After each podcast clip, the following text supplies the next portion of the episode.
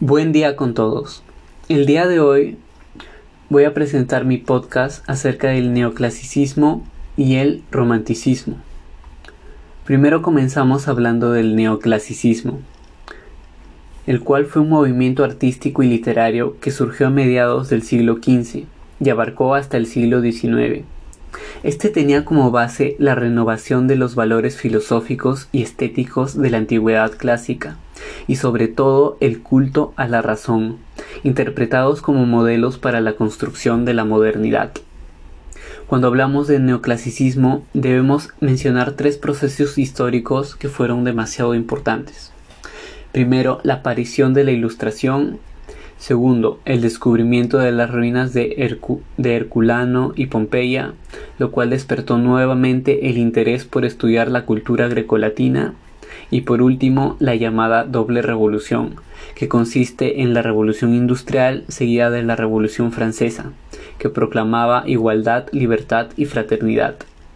Entre los artistas existía una convicción por crear una estética que le confiriera un nuevo sentido al paso de la tradición a la modernidad, bajo una escala de valores que se consideraban racionales, como la libertad, la idea de patria, el heroísmo, el espíritu de sacrificio, rigor y autodominio.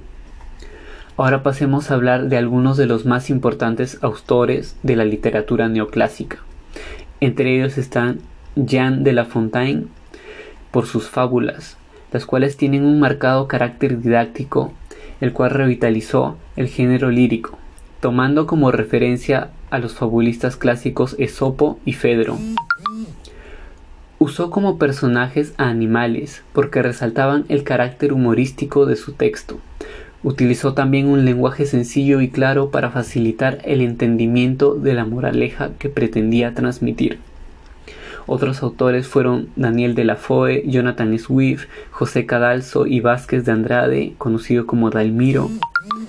También está, bueno, ahora pasemos a hablar sobre el romanticismo el cual es un movimiento artístico y literario. El movimiento está basado en la expresión de la subjetividad y la libertad creadora en oposición al academicismo y el racionalismo del arte neoclásico. La importancia del romanticismo radica en haber promovido la idea del arte como un medio de expresión individual. Un rasgo distintivo del movimiento literario romántico fue la aparición y desarrollo de la ironía romántica, que atravesó todos los géneros literarios. También hubo mayor presencia del espíritu femenino.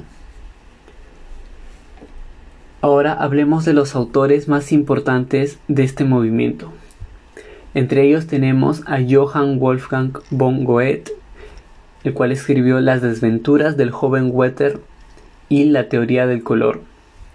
Otros autores están Novalí, Víctor Hugo, Alejandro Dumas y un autor, un autor muy importante también fue Edgar Allan Poe, el cual escribió El Cuervo, Los Crímenes de la calle Morgue, La Casa Usher, El Gato Negro, etc.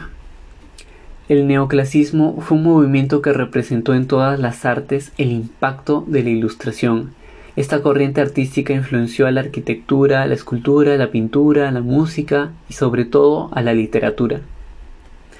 Por otro lado, el romanticismo nació como respuesta revolucionaria al rígido neoclasicismo y a la ilustración. Esta corriente artística es considerada el primer movimiento cultural en abarcar toda Europa. El neoclasicismo tiene como principal fuente de inspiración la antigüedad clásica, de ahí que algunos de los temas preferidos por los artistas de este periodo sean la historia y la mitología. En las obras neoclásicas abundan los desnudos, al estilo griego y las grandes poses. El estudio de las formas, las reglas del trazo y la ejecución fueron muy importantes. Las obras neoclásicas no expresan movimiento, prefirieron las poses estáticas, frías y sobre todo calculadas. Además, eran hasta cierto punto predecibles. No había cabida para el individualismo en una corriente donde las normas lo eran todo. Este movimiento sobre todo fue guiado por la razón.